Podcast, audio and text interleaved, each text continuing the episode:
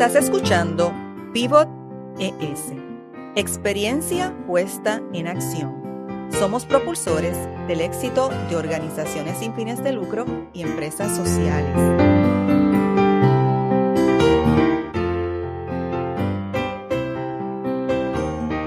Soy Marieli Rivera y en este podcast escucharás a líderes con experiencia en temas de innovación y soluciones para el desarrollo sostenible. Nelma, estoy bien contenta que estés conmigo en Pivot ES. En nuestro episodio de hoy vamos a discutir el ABC del emprendimiento social de la idea al proceso. ¿Y quién mejor que tú para compartirnos y darnos parte de tu experiencia? Así que me gustaría que me contaras quién eres, a quién representas y qué es lo más que te gusta de lo que haces. Pues Marieli, primero que nada, gracias por la invitación. Bien honrada de poder compartir este espacio contigo, porque sé que el respeto y la admiración es mutua, así que gracias por invitarme. ¿Quién soy? Pues soy Nerma Albertorio, soy la fundadora del Centro para Emprendedores. Centro para Emprendedores es una organización que nace hace siete años, cumplimos siete años hace poquito.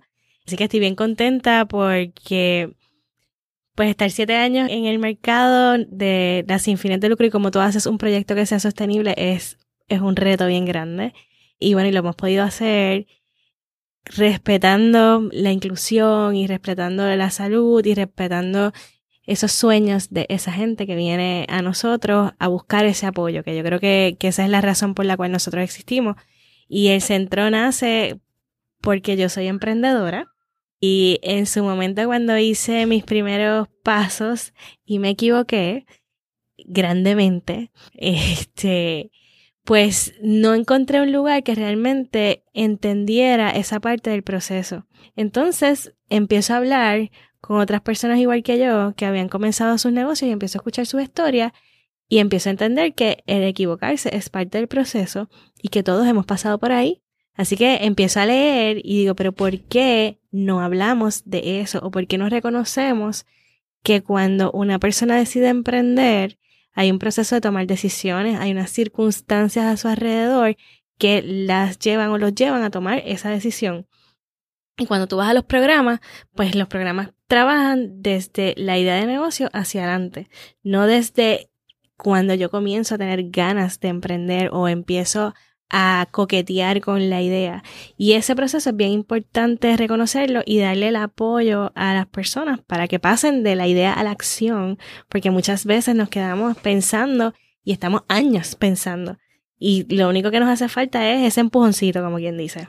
Y yo me planteo en esa, en esa línea que eso que tú estás describiendo es lo que abona al conocimiento nuevo, a generar un conocimiento que te impulse a innovar, a crear y que precisamente en ese a lo mejor equivocarnos es donde surge realmente eh, definitivamente, la magia, definitivamente, definitivamente. Yo siempre he dicho y lo digo hoy que si yo no hubiese pasado por todas esas experiencias no podría manejar lo que tengo porque realmente eran lecciones que tenía que aprender en ese momento para poder estar preparada para lo que tengo hoy. Y estoy consciente que me falta equivocarme dos o tres veces más porque estamos en pleno proceso de crecimiento, así que eso es un reto para la organización, es un reto para mí como líder y estamos en ese proceso, así que yo estoy consciente que todavía me falta crecer mucho más, pero también estoy consciente que es parte del proceso y que simplemente uno tiene que sentarse un momento, mirar, entender lo que sucedió o el error que se cometió y seguir caminando, que no necesariamente es algo que nos enseñan o nos dicen. Y entonces nosotros estamos acostumbrados a que si nos equivocamos, pues ahí pues ya, ese es el fracaso más grande del mundo, búscate otra cosa, pero tú no sirves para esto. Y eso no es, eso no es así, eso no es cierto. Y es, es la dinámica cuando tú trabajas con emprendedores a diario, ese sentido de duda que, que pueden tener en algunos momentos lo que te mueve. El miedo los paraliza, les da terror, el sol lo que ya tienen, ese cheque seguro, el miedo al cambio, eso atemoriza a la persona más preparada del mundo, con dos o tres doctorados y con toda la capacidad del mundo de poder ejecutar algo, pero por la manera en que Puerto Rico se desarrolla y cómo se desarrolla nuestro sistema de educación y nuestra economía, pues realmente el chip del emprendimiento no estaba en nuestra cultura. Y yo puedo ver la diferencia ahora mismo. Yo estudié en la universidad hace 20 años, hace unos cuantos años atrás, eh, y veo a los estudiantes ahora, y por ejemplo, cuando yo estudié no habían clases de emprendimiento.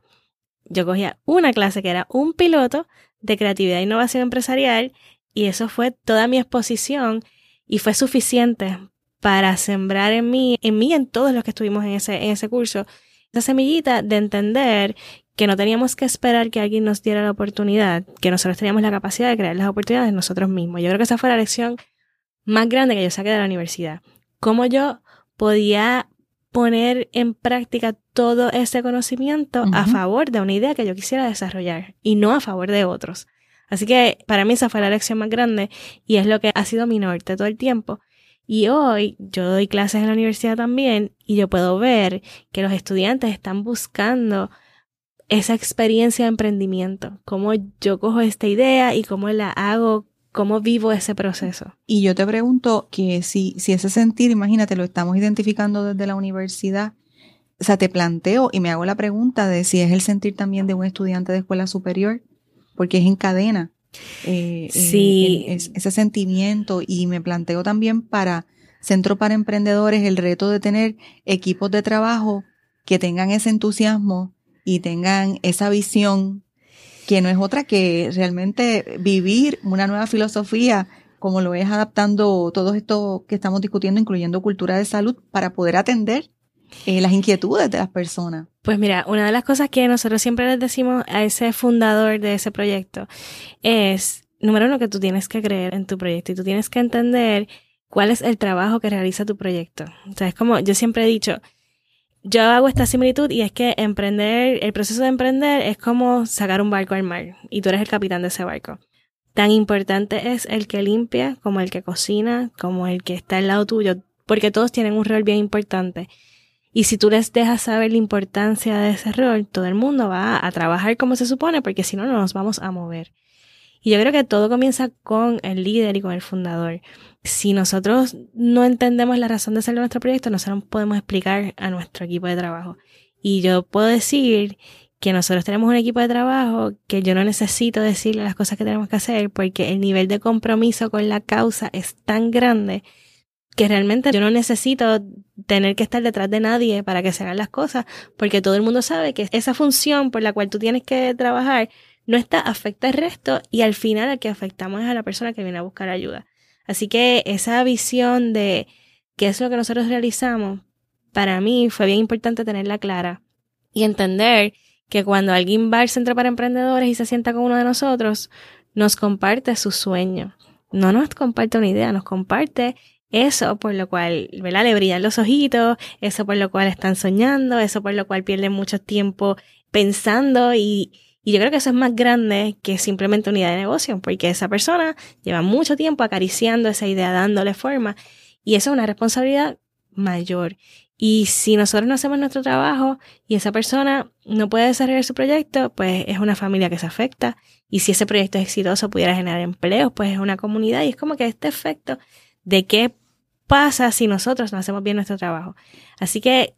A eso quería un poco detenerme porque cuando tú hablas de ese efecto dominó, ese es el efecto dominó que realmente necesitamos seguir replicando en muchos aspectos. Y desde esa visión de emprender y cómo tú le pasas a otra persona ese mismo sentimiento, ese mismo, esa misma idea de empuje y cómo se la transmite de forma tal, ¿verdad? Que la persona la pueda desarrollar realmente, la pueda llevar y no se quede en algo que simplemente lo pensó un día y, y por otras circunstancias pues desistió que es un poco aquí como que esa persistencia, ¿verdad? Yo, yo quería hablarte de, de que esa integración desde el emprendimiento individual hasta lo que es un emprendimiento comunitario requiere de un andamiaje fuerte de persistencia, requiere de un andamiaje de valorar que todo lo que estamos haciendo pues es por un bienestar colectivo, y un poquito si me, quieres hablar de esa experiencia con los emprendedores. Requiere que entendamos que, como te dije, la razón de ser y que ese emprendedor entienda su razón de ser para que se lo pueda transmitir a su equipo de trabajo, porque muchas veces los emprendedores quieren, yo lo quiero hacer todo, yo lo vendo, yo lo fabrico, yo lo produzco, yo everything. Y realmente esto no se trata de eso. Y hacemos la distinción. Nosotros podemos entrar en un proceso con un emprendedor que quiera hacer un autoempleo. Y eso está perfecto si es lo que tú quieres hacer. Pero si tú quieres generar una empresa, pues entonces hay otras cosas que tenemos que mirar y que tienes que entender, porque entonces la forma de, desarrollar el proyecto es un poco diferente. Y una vez los llevamos a entender qué es lo que quieren, sabiendo que cualquiera de las cosas está bien, porque no podemos llevar a todo el mundo a desarrollar empresas que generen 100 empleos, pero si tenemos 100 emprendedores que generan 100 empresas que generen dos empleos o tres, pues yo creo que un poco adelantamos bastante. Adelantamos la causa. Adelantamos la causa. Y esa siempre ha sido mi, mi forma de pensar. Yo prefiero ir uno a uno. Y uno a uno nosotros podemos atender y tenemos la capacidad, y esos son nuestros números, de atender mil personas cada año. Que nosotros tenemos la capacidad de lanzar 25, 30 negocios nuevos cada año. Y nosotros somos bien poquitos en comparación con otras organizaciones y mis números se comparan igual o mejor que cualquiera de las demás. Eso te iba, te iba a plantear que, que compartieras tres lecciones aprendidas de este proceso. El emprendimiento no lo puedes encajonar en un salón de clase. Esto es un proceso individualizado. Cada cual está en una etapa diferente. Hay un conocimiento general que se debe compartir. Hay unos procesos que pasan en comunidad. Pero no podemos pretender que porque pusimos a alguien a coger un taller de 30 horas, ya tiene todos los elementos necesarios para montar un negocio en un mes. Eso no es correcto. Esto es un proceso que nos toma prácticamente un año, desde que la persona llega por primera vez y dice yo quiero montar un negocio, damos toda la educación y, lo ayudamos a identificar las mejores fuentes de financiamiento según sus realidades. Y a veces llegan personas que quieren construir Disney, pero la realidad es que, número uno, Disney no se hizo un día y que no necesariamente tenemos los recursos para hacer Disney ahora. Así que tenemos que empezar fase 0, 1, 2, 3 hasta que lleguemos allá y Disney es nuestro norte y está bien, pero no podemos arrancar con Disney desde el principio. Así que para mí la lección más grande es entender que no los podemos meter a todos en un salón. La otra lección bien grande es que tenemos que tener mucho cuidado con cuál es el recurso que nosotros ponemos al frente de ese emprendedor. Y yo soy bien celosa con a quién yo paro frente a cualquier grupo de los emprendedores que se acercan a nosotros, porque ese recurso tiene que entender el, tema de emprendimiento, debe ser un emprendedor. Y cuando me refiero a emprendedor, no me refiero a que haya tenido mil negocios. Es esta capacidad de tener visión, de entender cómo podemos generar cosas con los recursos a los que tenemos alrededor, que tengan iniciativa. Hay unas características que yo busco dentro del equipo de trabajo que tenemos, porque tú no puedes enseñar algo que tú no entiendes. Y entonces hay un tema, espera, y esto es mi, mi opinión bien personal, hay una distinción entre enseñar administración de empresas y trabajar el tema de emprendimiento. Así que yo tengo mucho cuidado con los recursos que pongo al frente de, mis emprendedores porque eso hace la diferencia. No me queda ninguna duda. Y lo otro es que necesitamos asistencia técnica. Esos emprendedores necesitan apoyo, no en el proceso solamente de montar el negocio, es una vez empiezan a operar, en esos primeros dos años, esos emprendedores necesitan apoyo. ¿Tú lo definirías como una mentoría, como un acompañamiento? Más un proceso de coaching que de mentoría. El mentor es importante, pero un mentor es una persona a la cual tú vas en X momentos y hablas, tienes una relación. Pero ese coach es como cuando tú vas a, si tú eres boxeador, tú necesitas un coach. Si tú vas a correr, tú necesitas un coach que está ahí detrás de ti, haciéndote las preguntas importantes o dándote el empuje que necesitas para llevarte al próximo nivel. Y cuando tú empiezas en el día a día de operar cualquier negocio, hay muchas cosas que están pasando y ese no es nuestro escenario natural. Así que tú necesitas un espacio para ventilar, tú necesitas un espacio para hablar en voz alta y escucharte, para ver qué es lo que está pasando, para analizar lo que pasó el mes anterior y ver lo que viene próximamente. Y si ese espacio no se saca, tú empiezas a operar en el día a día y no, y no puedes estrategizar. Así que nos hemos dado cuenta y tenemos la data que habla de la diferencia de cuando tú tienes negocios que corren con un proceso de acompañamiento y cuando no. ahora mismo nosotros tenemos 87 negocios en ese proceso dentro de un programa particular de financiamiento y ese programa tiene un 98% de repago con un proceso de acompañamiento durante la vida de ese. Y que, te, que te evidencia lo importante es, en efecto, que se pueda materializar ese coaching dirigido. Y es un eh, coaching especializado en temas de negocio. Entonces, dentro de todo eso, nosotros tenemos distintos coaches de negocio en distintas áreas, pero un elemento bien importante que tenemos es que dentro de nuestro equipo de trabajo hay una consejera profesional, hay una psicóloga, hay una persona con un trasfondo de conducta humana. ¿Por qué? Porque trabajamos con mucha atención con tomas de decisiones y cuando esa decisión que tomas no está correcta qué herramientas tú tienes para manejar eso. Eso va más allá de contabilidad, mercadeo y todo ese tipo de cosas. Eso tiene que ver con qué herramientas tú tienes como ser humano para poder manejar todas esas cosas y cómo cuando tú te equivocas en tu proyecto, te sientas con tu equipo de trabajo sin perder el liderazgo y todo ese tipo de, cosas. Perspectiva. Y, y, fíjate, eso que tú, que tú estás comentando es justo una práctica y una acción dirigida de cultura de salud, porque estás poniendo sobre la mesa, ¿verdad?, el elemento humano. Y es lo más importante para ejecutar cualquier acción que vayamos a tomar, porque es el humano. No importa si está frente, detrás, al lado de una computadora, pero hay un humano, Que, que, toma decisiones. Y bueno, los negocios se componen de personas y más allá de estar en un espacio de trabajo, todas estas personas tienen situaciones, tienen metas, quieren hacer cosas. Así que, por ejemplo, nosotros en el centro, una práctica que a mí me gusta trabajar mucho al principio de año es, ok, en este momento nosotros tenemos recursos limitados, pero yo me puedo sentar a principios de año con cada uno de ellos y ver, ok, ¿qué queremos lograr este año? Y entonces vamos a ver cómo podemos facilitar que eso se dé. Y fíjate, a eso iba, a preguntarte que, o sea, que nos definieras dos mejores prácticas y acabas de definir una.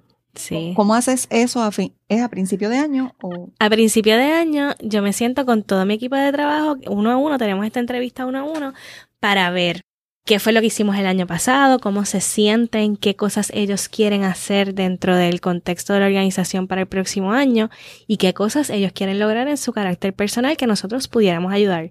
Por ejemplo, muchas veces quieren coger algún curso en particular o una certificación, pues trabajamos para eso quieren un tiempo en particular porque quieren unas vacaciones especiales, pues, pues vamos a trabajar para eso.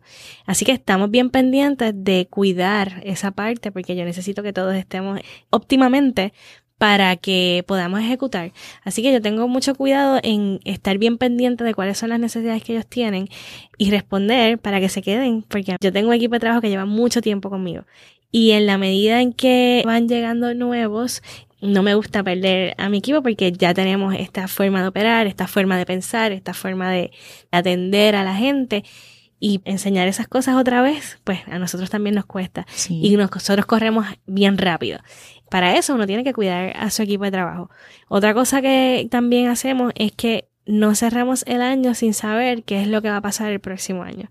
Así que nosotros cogemos vacaciones de Navidad, hacemos cierre, pero antes de irnos todos saben qué es lo que va a pasar desde enero hasta diciembre del próximo año. Y eso nos ayuda muchísimo a organizar nuestro plan de trabajo, a ver qué es lo que necesita cada cual para poder ejecutar y cómo nos vamos a mover para apoyarnos todos. Fíjate, eso es interesante porque en la mayoría de las conversaciones lo que se piensa es en el plan de trabajo físico, estructurado, papel o digital, me refiero, pero no en cómo operacionalizamos para hablar de proyecciones, de futuro, y es más bien como vamos a cumplir con que tenemos que discutir el plan de trabajo porque tenemos que hacer unas proyecciones económicas, pero tú lo estás trayendo desde el punto de vista aspiracional. Sí. Y, ahí eso es una segunda práctica que, ¿verdad? que acabas de describir, que es completamente disruptiva a lo tradicional.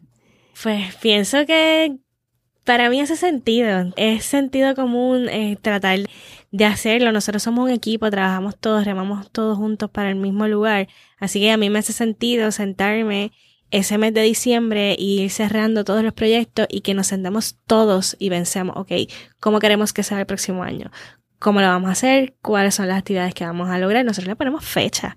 Y ese calendario, nosotros nos vamos de vacaciones y todo el mundo sabe lo que va a pasar.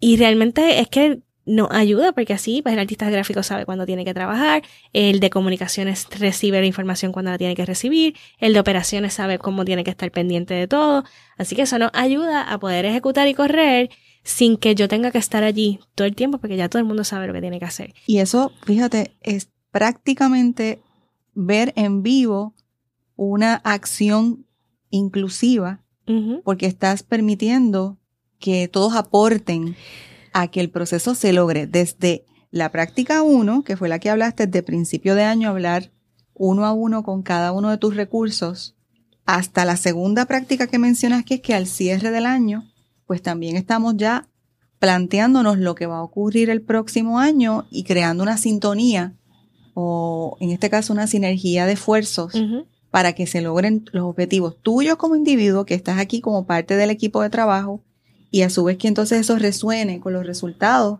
a largo plazo de lo que estamos haciendo con nuestros participantes, con nuestros clientes, pueden ser estudiantes. Así que ya de entrada te diría que cumple con ese aspecto de inclusión. Quería un poco llevarte de esa inclusión al tema de diversidad, que es más bien el elemento donde podemos identificar y no importa etnia, raza, género, edad, que en estos momentos es bien retante porque estamos trabajando con muchas generaciones diferentes. Es bien retante. Nosotros Quería tenemos... que me hablaras un poquito de eso. Yo tengo de todo. O sea, yo tengo jovencitos, yo tengo chicos en sus 20, en sus 30, en sus 40, en sus 50. Es bien interesante. Eh, chicas, chicos, de distintas preferencias sexuales. Este, tengo todo allí aunque somos un grupo pequeño, tenemos representación de todo. Y ha sido bien interesante poder compaginar, yo te diría más, la forma de comunicarnos, la forma de cómo fluye la comunicación y qué espera cada cual. Y por ponerte un ejemplo, los más jovencitos piensan que posiblemente por enviar un correo electrónico ya está todo set o enviamos un mensaje de texto y ya está todo set. Y los más adultos necesitamos que nos llamen por teléfono para confirmar. Entonces un poco congeniar todas esas cosas ha sido bien interesante. Y... admito que a mí también me ha pasado eso mismo. y divertido también. Y a veces es divertido, no sé si te parece que todos los días, a veces hasta para decir dónde está X cosa, a veces es un WhatsApp pero es la manera en que funciona la comunicación entre ellos. Sí. Y cuando entonces eso toca a niveles generacionales, pues hay alguien que a veces no le gusta y te dice, mira, no, es que yo quiero que me lo pongas por correo electrónico o que me lo digas. Exacto. Y es un reto, pero realmente al final lo que nos funciona y lo que nos mantiene es entender por qué hacemos lo que hacemos. Y eso al final de cualquier discusión que podamos tener en el buen sentido de la palabra, es lo que permea y todo el mundo está bien claro de la importancia de lo que hacemos, así que todo se resuelve. Para mí esa ha sido la clave. Y nosotros tuvimos un crecimiento bien grande prácticamente de un año para otro. Nosotros pasamos de ser 3, 9 a 15. Y eso eh, es retante este, para mí cuando veo, por ejemplo, cuando veo la nómina es como que, oh my God, esto es un montón. Jamás pensé que íbamos a estar aquí y sé que nos falta crecer mucho más hasta cierto punto lo veo como una responsabilidad cada vez que sacamos un programa nuevo y recibimos tantas solicitudes que no podemos atender porque no tenemos el recurso para hacerlo. Así que, pues al final del día es, pues tienes que crecer, porque hay mucha gente allá afuera pidiendo ayuda, que quieren cambiar su situación, que necesitan emprender y pues para mí no hay otra cosa que no sea, pues hay que buscar la forma de crecer para poder atender a todo el mundo. Y en esa línea te llevo al mismo nombre de este programa, que es Pivot ES, pero Pivot es algo que gira y que debe girar con agilidad, así que tienes que tener esa capacidad de moverte y de atender cuando tienes esa situación que tú dices de crecer, pues no hay manera de detenerse. No, no, no, y realmente cuando vi el nombre del programa me encantó y un poco el crecimiento que tuvimos respondió a que pudimos hacer ese pivot rápido a tiempo después del huracán. Después del huracán todos sufrimos. Así que en aquel momento nosotros llegamos y nuestro proyecto era otro. Entonces yo llegué después del huracán a la oficina y el centro para emprendedores como era ya no es. Porque todo cambió y tuvimos que entender esa nueva realidad en cuatro días. Y en cuatro días nosotros sacamos un programa nuevo, respondimos, tuvimos la capacidad de responder y gracias a eso estamos donde estamos hoy. E-, esa era la próxima pregunta, ¿cómo podemos pivotar juntos para acelerar y transformar el ecosistema? Y ya tú estás contestándolo. Hay que escuchar, o sea, realmente yo lo que hice fue aplicar lo que le digo a todo el mundo. O sea, tu escenario cambió, pues esto es, vamos a investigar, vamos a entrevistar 101 y vamos a escuchar a la gente. Y empezamos a entender el problema nuevamente y ver cómo nosotros podíamos reaccionar con los recursos a los cuales que teníamos acceso. Y en aquel momento dije, bueno, nosotros no tenemos un superfondo, pero sí conocemos organizaciones que lo tienen. Y lo que nos estaban pidiendo eran cosas que nosotros teníamos los accesos para poder hacer que las cosas pasaran. pasaran. Muchas veces todo esto tiene que ver más allá de el dinero o el fondo.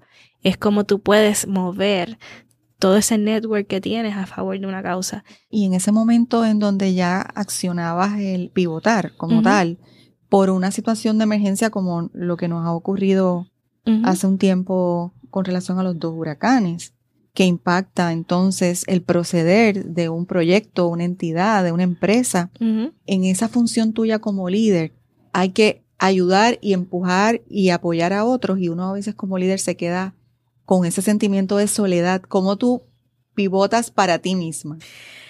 Wow, esa pregunta está bien fuerte. Te confieso que solamente un día me pasó que me dieron ganas de montarme en un avión. Este, porque decía, ¿cómo es posible? Por ejemplo, en mi casa la luz llegó como siete meses después y el agua.